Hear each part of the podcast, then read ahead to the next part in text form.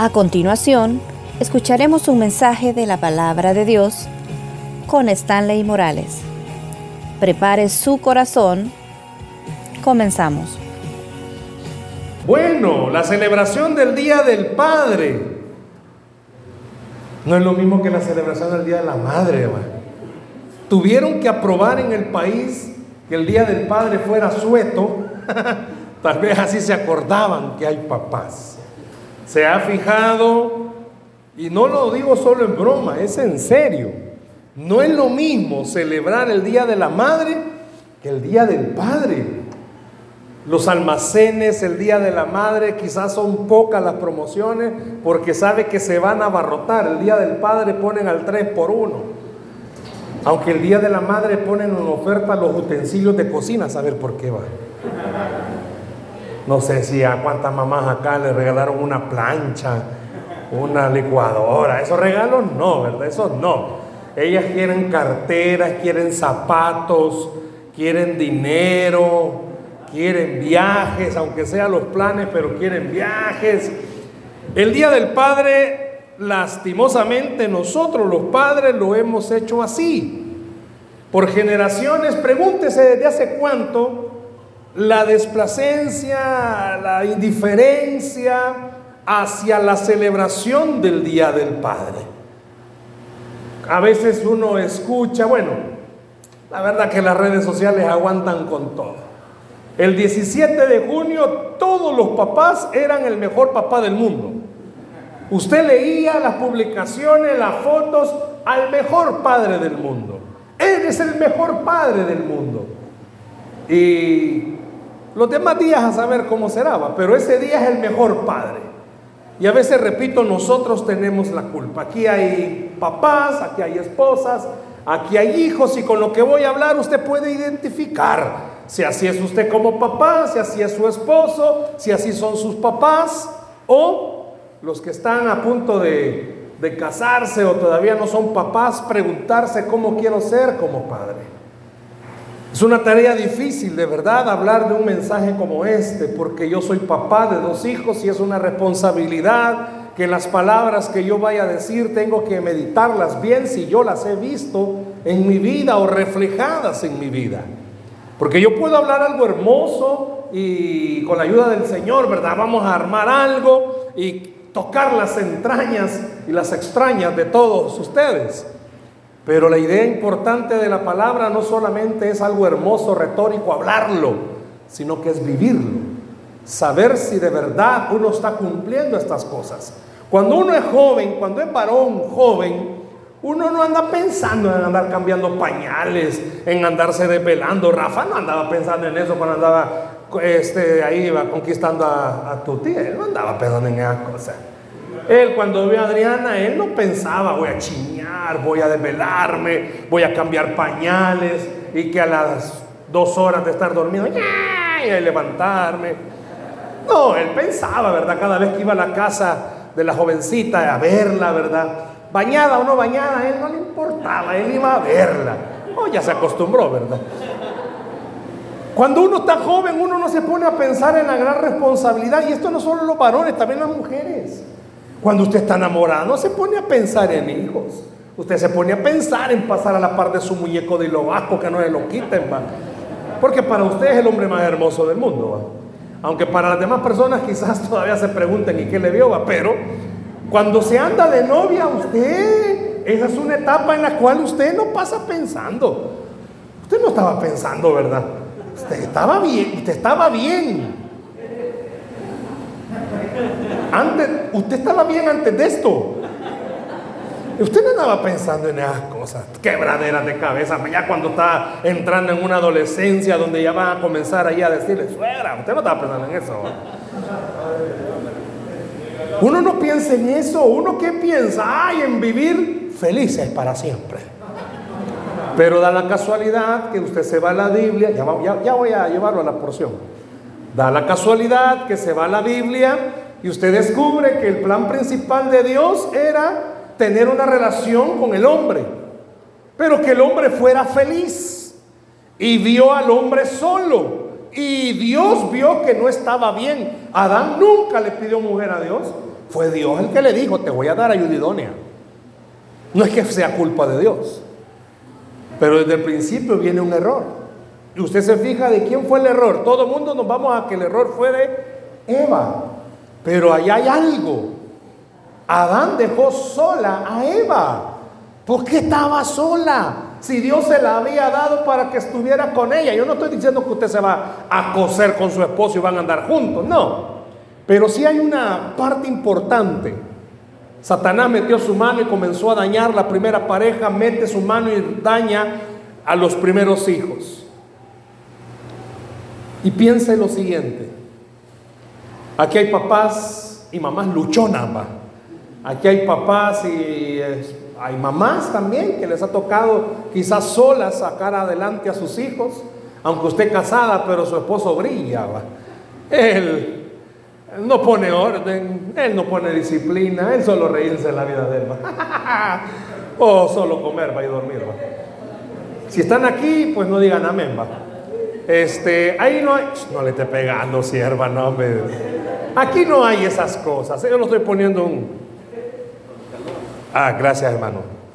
Sí, sentía que estaba en el infierno, gracias. Aquí hay muchas cosas que cortar. Pero si usted se da cuenta, en la Biblia hay varias partes que demuestran que esta función de paternidad es muy responsable. ¿Por qué? Y esto es peligroso, porque no solo se trata de traer hijos al mundo, no solo se trata, yo molesto a Rafa y a, y a Tuti de que ya es hora de la hermanita, ¿va? yo los molesto, a los que están recién siendo papá los molesto, ya es hora del hermano, como no soy yo el que va a estar desvelándose, va, o ya saben. Rafa antes de casarse lo que ganaba era para él. Ahora cuando se casó lo que ganaba es para su esposa. Si ella le va a dar algo a él, es ganancia. Pero ahora los dos saben que lo que ganan no es ni para ellos, es para esa ternita que anda ahí que come más que tres. Y eso es una gran responsabilidad. ¿Por qué es una gran responsabilidad? Porque como papás uno tiene, escuche esto, tiene el peligro que nuestros hijos asocien a Dios, que así como somos nosotros como papás, es Él. ¿Escuchó lo que acabo de decir? Hay un peligro, porque nuestros hijos están creciendo Coctelito tiene los ojos puestos en sus papás. Y el niño va a verlos cómo son sus papás. Pero el niño o la niña va a ver cómo es Rafa. Y así como es Rafa, él va a crecer con la idea, así es Dios. Porque le han enseñado que Dios es nuestro Padre Celestial. Y así como es Él, el niño va a decir, ah, pues así es Dios. ¿Me escuchó lo que acabo de decir? Y el pasaje al que voy a llevarle explica todo lo que he dicho. Hay tantos ejemplos de buenos padres en la Biblia, pero también está lleno de malos padres, de malos ejemplos. Yo quiero llevarlo a Malaquías, al último libro del Antiguo Testamento, Malaquías, capítulo 4. La enseñanza que vamos a hablar hoy es la influencia de un padre. Vamos a ver qué tan poderosa es la influencia de un padre. Yo puedo preguntarle a Rebeca qué tanta influencia ha ejercido su papá sobre ella. La voy a meter en líos quizás, porque no le van a dar de comer una semana, pero no le voy a preguntar. Pero vea lo que dice por favor Malaquías, capítulo 4, vamos a leer del versículo 5 y 6. Malaquías 4, 5 y 6. Malaquías 4, 5 y 6. ¿Lo tiene? Si mira que el que está en la par suya no anda Biblia, compártala. Si no, creo que acá la van a proyectar en la pantalla. Malaquías 4, versículos 5 y 6. El charro de Huizúcar va a proyectarlo. Malaquías 4, 5 y 6. Si no, lo leemos. Vean lo que dice. ¿Qué dice? He aquí yo os envío al profeta, ¿a quién? Elías, antes que venga el día de Jehová, grande y terrible. Él hará volver el corazón de los padres hacia los hijos y el corazón de los hijos hacia los padres. No sea que yo venga y hiera la tierra con maldición. ¿Por qué será que la prioridad del ministerio del profeta Elías, de acuerdo acá en los últimos días, va a ser restaurar la relación padres con hijos y viceversa? Pregúntese, este es el último libro del Antiguo Testamento. Este es el último libro del Antiguo Testamento. De ahí pasan 400 años de silencio y comienza el Nuevo Testamento. Pero las últimas palabras de Dios para su pueblo es, en los últimos tiempos el profeta Elías tendrá un ministerio. ¿Cuál será? Restaurar la relación padres con hijos. Tremendo. Pregúntese por qué lo último que Dios le dice en el Antiguo Testamento al pueblo de Israel es, vamos a mejorar la relación padres con hijos. Porque lastimosamente no podemos negarlo. Miren cuántos hogares sabemos aquí y todos nuestros hogares en alguna manera tienen carencia de ejemplos.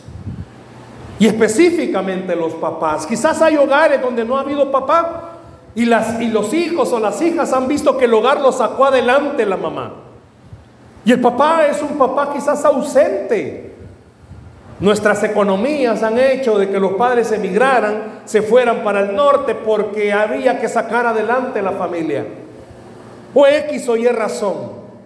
La idea principal de esta mañana no es, bueno, saque su conclusión. ¿Cómo es hogar? No. La idea es ver por qué es tan importante el ejemplo de un padre en la influencia sobre sus hijos.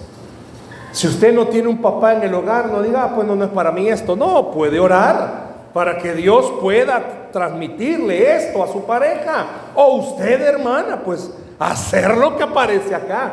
Muchas veces me ha tocado hablar en consejería y decirle a la esposa, bueno, su esposo no acciona, Usted no puede quedarse de brazos cruzados, se va a caer la casa encima, tiene que hacer algo. Han habido algunos hogares donde sí están los dos, pero la mujer ha tenido que tomar los papeles, porque el hombre ni para atrás ni para adelante no agarra ni aquí, ni siquiera en bajada, impulso.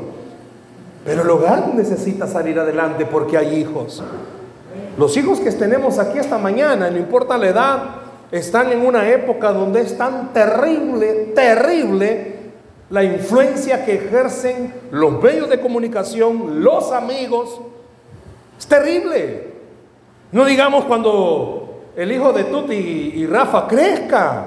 Cuando este niño esté de unos 14 años, ora, papá. Ora, viejo. Porque el presidente no se va a saber si va a ser presidente o presidenta. Pero ora. Tómelo en broma, pero oremos. Si estamos en una época donde eso es tan normal. Es tan normal.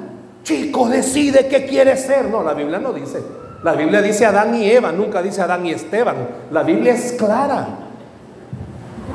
En una charla sobre esto, alguien que tiene ese tipo de pensamiento me consultó y me dijo, usted como pastor, ¿qué opina?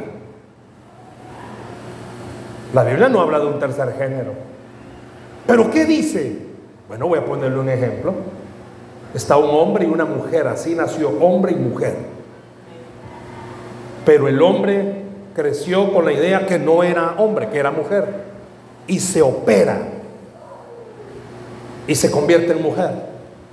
Pero los dos están en una casa y se incendia la casa y le hacen una autopsia a los dos. ¿Qué va a decir la autopsia? Que murió un hombre y una mujer. Pueden operar, si pueden cambiarse lo que quieran, pero no van a cambiar el plan original de Dios. Por eso es importante la influencia de un padre. ¿Por qué?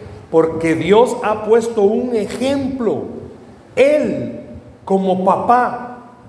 Y por eso es delicado. Nuestros hijos pueden asociar. Voy a ponerle este ejemplo. ¿Qué pasa si crece en un hogar donde el padre es iracundo? Los hijos van a crecer con la idea o han crecido con la idea, uy, a papá miedo le tienen, a pues le tienen también miedo a Dios, no quieren nada con Dios, porque Dios es un Dios iracundo, es un anciano sentado en una gran roca con un gran báculo gobernando con terribles ah, cosas en contra de la humanidad. Ese no es Dios. Pero nuestros hogares han visto hijos a sus papás que así son. A papá hay que verle la cara cómo está para ver como si le hablamos o no le hablamos, va. Hay que tantear a mamá cómo está también, va, porque a veces anda satanada. Tranquila, Rebequita, tranquila. Entonces pónganse a pensar, ¿qué influencia más grande? Voy a comenzar con esto. Ejercieron en usted. ¿Qué influencia tan grande ejercieron en usted? Conozco familias que el papá, gran cacique, nunca dejó que sus hijas tuvieran amigos. Ahí están. Hermanas de 40, 50 años nunca se casaron. Porque el papá ejerció una influencia tan negativa en ellas que cualquier amigo que quisiera llegar a la casa lo sacaba balazos. Qué influencia tan fuerte como papás ejercemos. Malaquías dice, en los últimos días el profeta Elías tendrá como misión restaurar la relación padres con hijos porque siempre ha estado dañada. Yo le puedo preguntar esta mañana, no me levante la mano, ¿cuántos de los que están acá quizás en algún momento crecieron resentidos con papá? Porque papá lo maltrató, papá se fue, papá alcohólico, papá abusivo, papá abandonaba, papá mujeriego, vio que mamá salía adelante ella sola con lo que podía, tuvo que tener cuatro trabajos y crecen con resentimientos. ¿Cuántos hijos hay en las iglesias que tienen resentimientos en contra de sus papás? ¿Cuántos? Yo conocí a una persona también que se volvió alegre con uno y con otro. Por no porque así nació, por venganza a su papá, porque nunca le permitió tener nada serio con alguien. La influencia de un padre es tan poderosa que ha dañado familias, ha dañado hogares. Y cuando hablo de hogar, no estoy hablando de lo físico, estoy hablando de la estructura. Por eso cuando crecen los adolescentes, cuando llegan a los 12, 13, 14, mudos. ¿Cómo te fue? Y solo con ese aparato, pero usted oye que ellos son unas loras con sus amigos. Y a veces es normal. Son adolescentes. ¿Cómo era usted? Igual. Y usted quizás creció en un hogar bien amoroso, pero lo mudo, ahí lo tenía. Porque a veces uno mira a los papás como dinosaurios y siente que me va a entender. Más cuando estamos en la era tecnológica, ¿verdad? La mamá quiere estar ahí, ¿verdad? Encima. ¿Y qué está viendo en el celular? Esto. ¿Y qué es eso? Explícame. Ay, Dios, para que se lo explique. Hasta con dibujo no lo va a entender. Tranquila, Rebequita. En más puesto te quedaste, hija. La influencia de un padre es tan fuerte que a veces uno se pregunta, ¿y por qué mis hijos no quieren buscar al Señor? Porque quizás lo ha visto a usted como usted busca al Señor. Para usted el Señor es un bombero, un apagafuegos, es la policía. Risa, es la policía porque solo cuando tiene emergencia lo llama. Pues así van a ser sus hijos también. Así van a ser sus hijos también. Es que mire, hay un dicho que dice, tus hechos no me dejan escuchar tus palabras. Yo puedo decirle a mis hijos, busquen del Señor, pero yo no lo busco. Sencillo. La influencia de un padre ha dañado, va a seguir dañando a los hogares, pero hay un alto que podemos hacer. En los últimos tiempos el profeta Elías va a restaurar los hogares. Pero usted y yo sabemos algo. El Espíritu Santo puede restaurar los hogares, puede restaurar las familias. Yo no sé cómo esté su casa, yo no sé cómo están los papás. Bueno, miremos, hagamos una media, sé que hay más mujeres que hombres. Y es que la celebración del Día del Padre y es cierto, miren, no se sientan mal. Si en todas las iglesias así es. A veces los papás prefieren el domingo descansar, ir a jugar fútbol, ver televisión, que está la Eurocopa, que está la Copa América, y que quieren ir aquí, quieren ir allá. Y la iglesia es como, ay, vamos otro día. Pero como la esposa es, no, yo voy a la iglesia, yo mi, mi domingo no lo cambio, yo voy a la iglesia, por eso están aquí. Y aquí están los hijos para regañadientas, obligados, para que no quieren estar acá, pero aquí los tienen. No vayan a decir amén. Pero aquí hay algo importante. ¿Qué pasa si un padre hace reproches y es exigente demasiado con sus hijos. ¿Se ha fijado que los papás, estoy hablando a los dos, ¿verdad? Su hija, su hijo hace limpieza, no como usted quiere, pero ella hace limpieza. Y llega y usted y, ¿y qué es esto? O sea, en vez de, no estoy diciendo, va, deje que haga las cosas a medias, no. Pero y de repente la mamá o el papá, echadas pasado todo el día, va.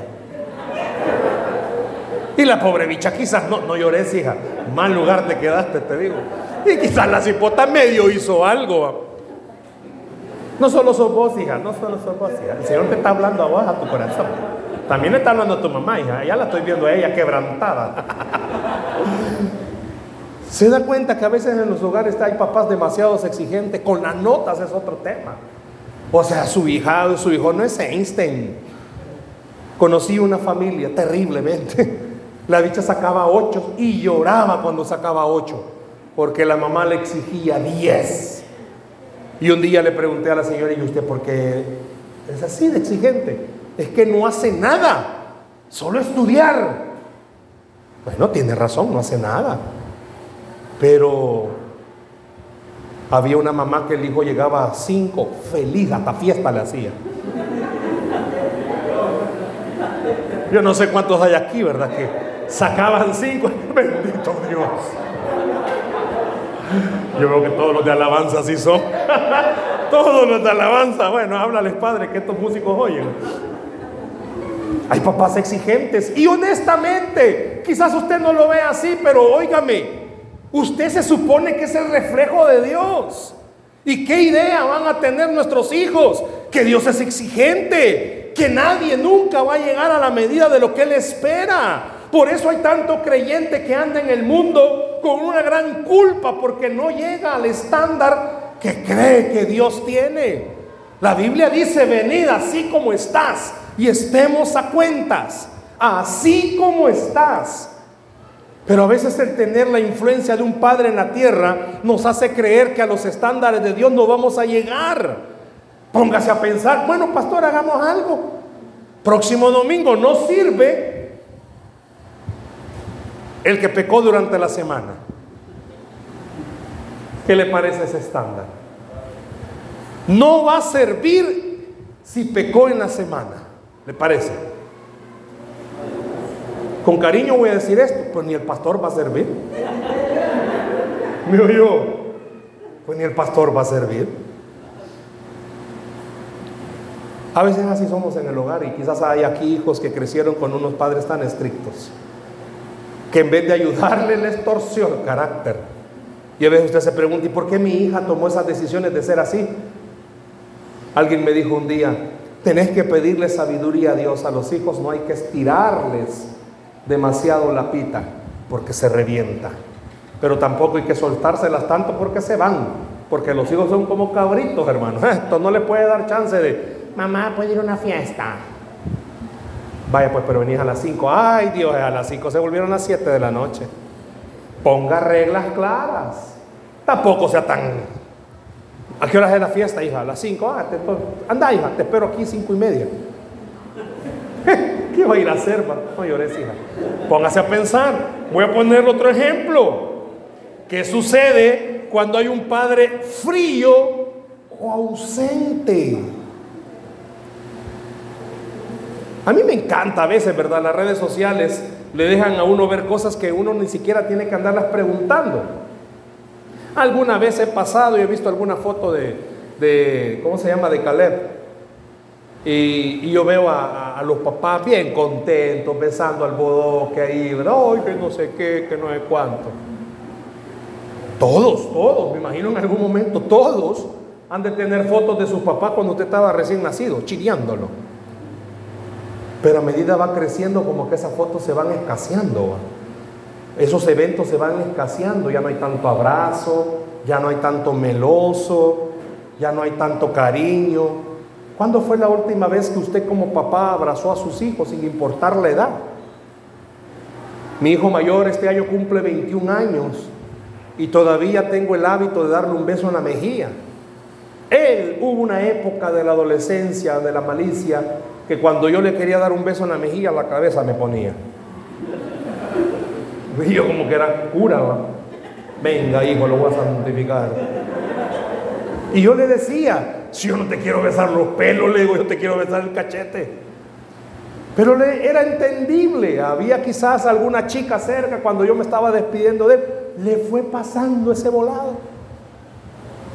Llegó una etapa en la que él comenzó a, me quiero dejar crecer el pelo, me quiero dejar crecer el pelo, me quiero dejar crecer el pelo. Hijo, mira, la, la forma de nuestro rostro es redonda, te vas a ver como coco a calón, que no es qué. No, me quiero dejar crecer el pelo. Bueno, Hagamos una cosa, le Cuando salgas de bachiller te vas a dejar crecer el pelo hasta donde vos querrás. De verdad, de verdad, te lo vas a dejar crecer. Y así fue. Él ya está en cuarto año de la universidad, estoy hablándole hace ratos. Se dejó crecer el pelo y se hacía cola. Cuando iba a la iglesia se ponía gorra para que no le vieran la cola. Él sirve todavía hasta el día de hoy, imagínense en, escuela dominical. Él sirve ahí. Nosotros tenemos el culto de las 5, él sirve ahí. Y él iba con su gorra para que no le vieran la cola. Y se lo dejó crecer. ¡Pum! Aparece el año pasado la pandemia. E hice algo. Confieso yo pecador. Como no salía, ¿qué cree que hizo este que está aquí? Me dejé crecer el pelo. Y le dije, Vamos a dejarnos crecer el pelo del mismo tamaño. A ver quién le, le gana la cola al otro. Todavía tengo un par de fotos, hermano. Yo me hacía cola. Como yo hice un programa, usted se ha de recordar, yo tengo un programa de oración. Pues en la, cara, la carótida que me salía no se miraba atrás. Y había enchupadito con gelatina y tenía mi cola atrás. Pero hubo un descuido un día en una reunión, como teníamos todas virtuales, que vuelvo la cabeza y no me van viendo la cola, pues. Y me dicen, pastor, usted anda cola. Ah, y yo, ah, ah. Sí, les dije, pero ya me la voy a quitar, les dije. Mi hijo comenzó a ver que yo tenía una cola. Y me la quité porque comenzamos los cultos presenciales, o sea, me, quité el pelo. ¿Sabe que a las dos semanas hizo lo mismo él? Se cortó el pelo sin que yo le dijera que se lo cortara. Entendí algo cuando mi hijo iba creciendo. Muchas veces la influencia de uno es tan poderosa, positiva y negativamente.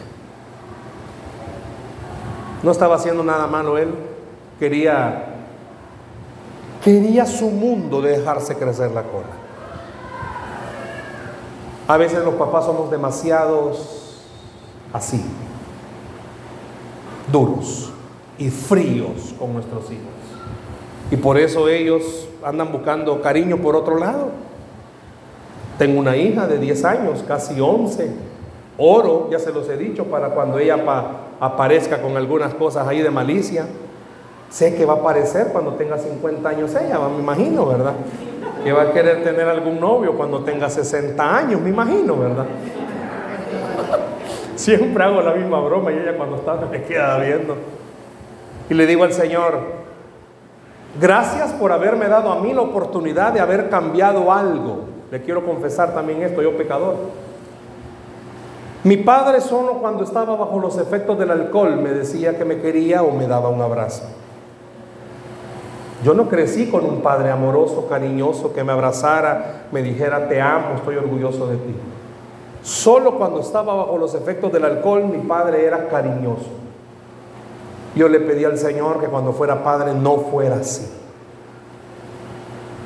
Alguien me preguntó, no me acuerdo quién me preguntó, si fue de esta iglesia o no me preguntó que cuál era mi versículo favorito.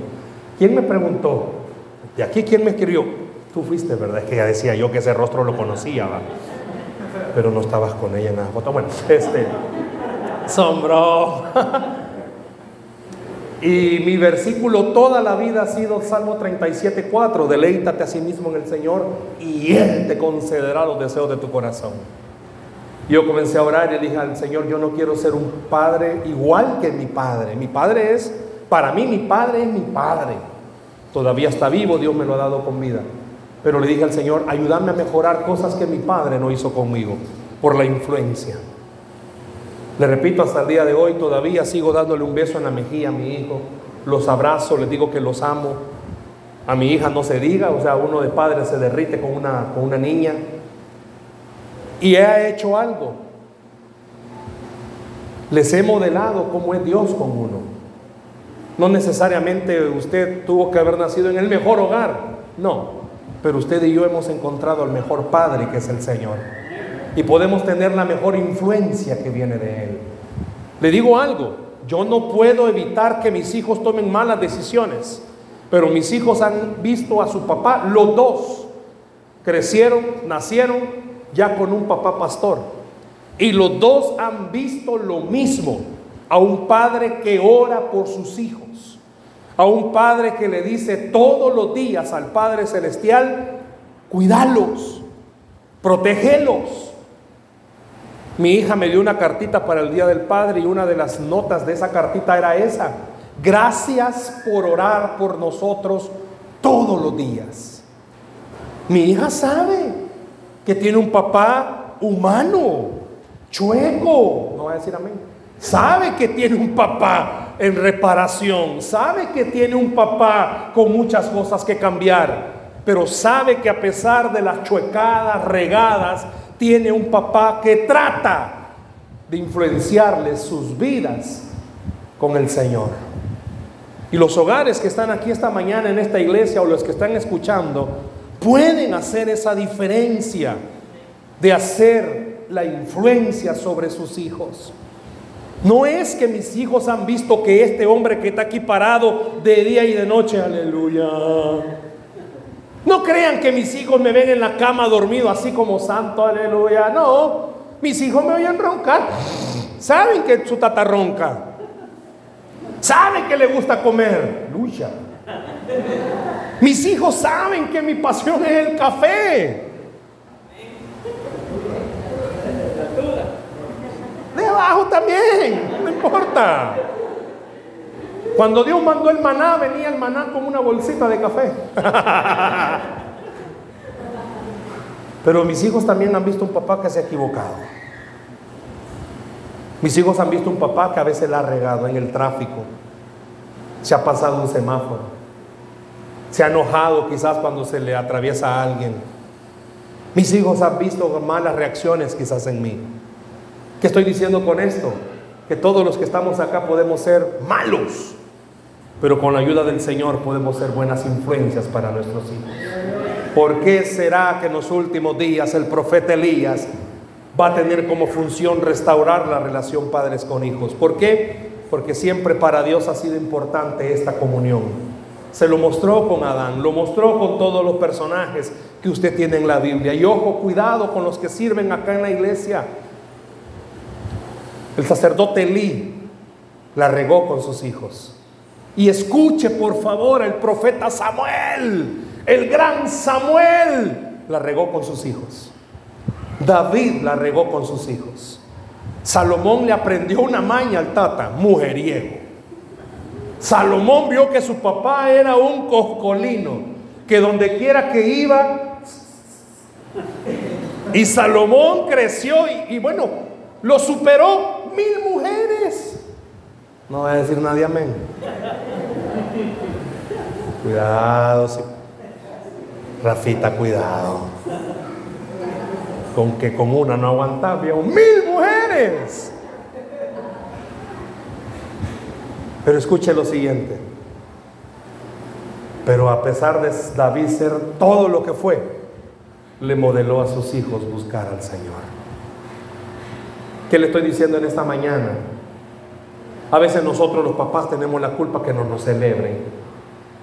Nosotros somos los culpables. Todo el año bravos, mal encarados, ni abrazos, ni besos. Y el día del tata están. ¿Y mi regalo?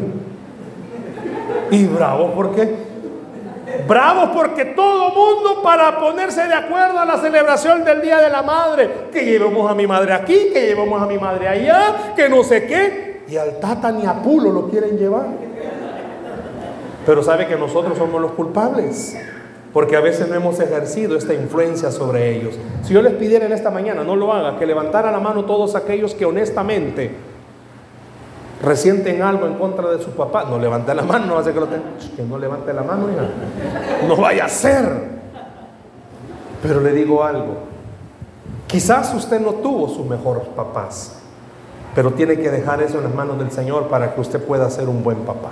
¿Me escuchó?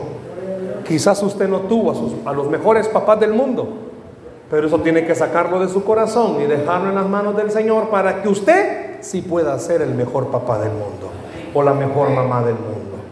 No se puede vivir con resentimientos. A veces uno de hijo crece con la idea, es que mis papás quieren más a mi hermano que a mí. Y eso hay en todos los hogares. Caín por eso mató a Abel, hermanos. Y a usted no lo han matado por gracia del Señor, quizás. Pero Caín mató a Abel. Y eso en todos los hogares. Yo crecí con un resentimiento porque mis papás en mi mente querían más a uno de mis hermanos. Es el que está antes de mí. Se graduó de bachiller, le fueron a comprar un traje. Me gradué de bachiller, ponete el que le compramos a tu hermano. Literal, hermano, literal. Y yo decía, ¿y este volado cómo es? Mi hermano quería estudiar inglés, lo mandaron a estudiar inglés. Yo quería estudiar inglés, aguántela. Y hay muchas cosas. Crecí con eso que me dañó tanto. Mi hermano era muy inteligente, muy inteligente, se sacaba lugares en el colegio. Y yo no, ¿verdad? Algo topado, hermano, quizás. Pero comencé a esforzarme y decir, no, no, no, no. Yo también quiero ver esa alegría en el rostro de mis papás. Y me forcé. Y en cuarto grado me saqué el primer lugar. Llegué con el primer lugar esperando las, la bulla, los bombos y todo. Al fin.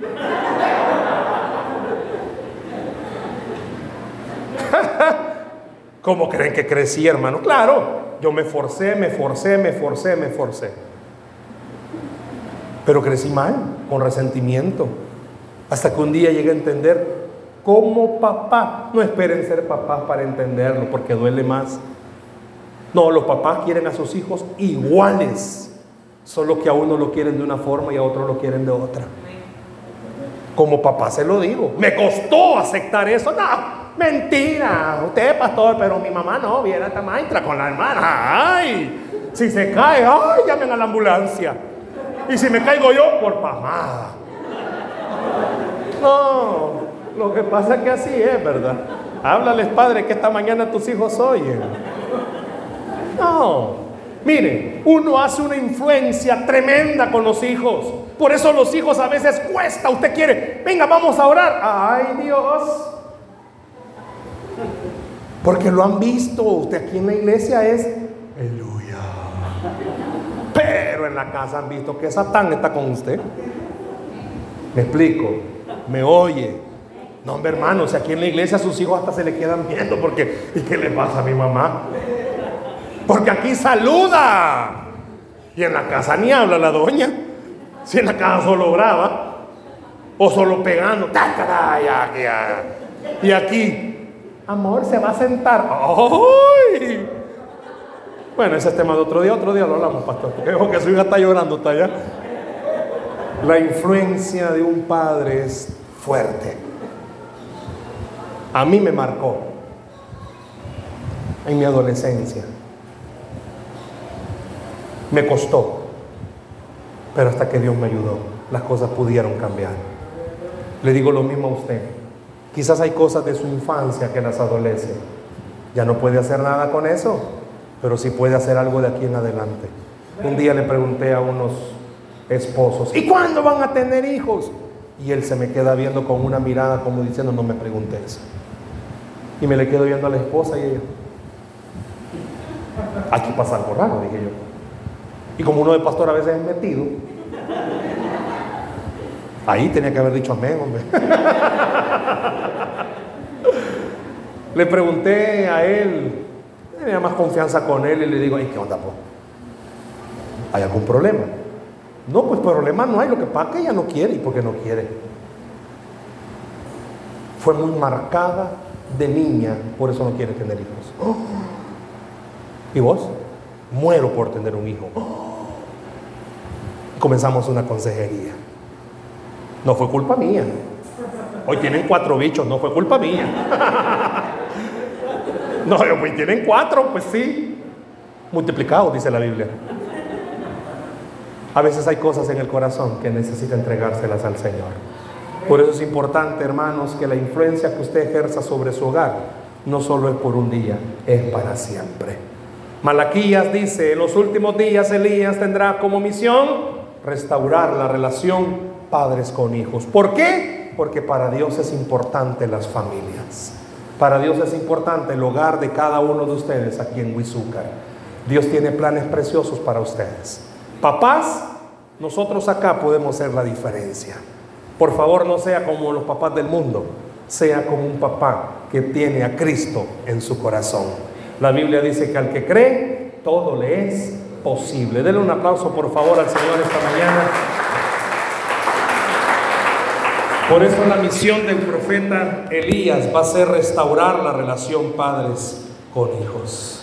Y esa relación no solo se va a restaurar en los tiempos finales, Dios quiere hacerlo todavía ahora. ¿Por qué no cierra sus ojos, por favor, ahí donde está?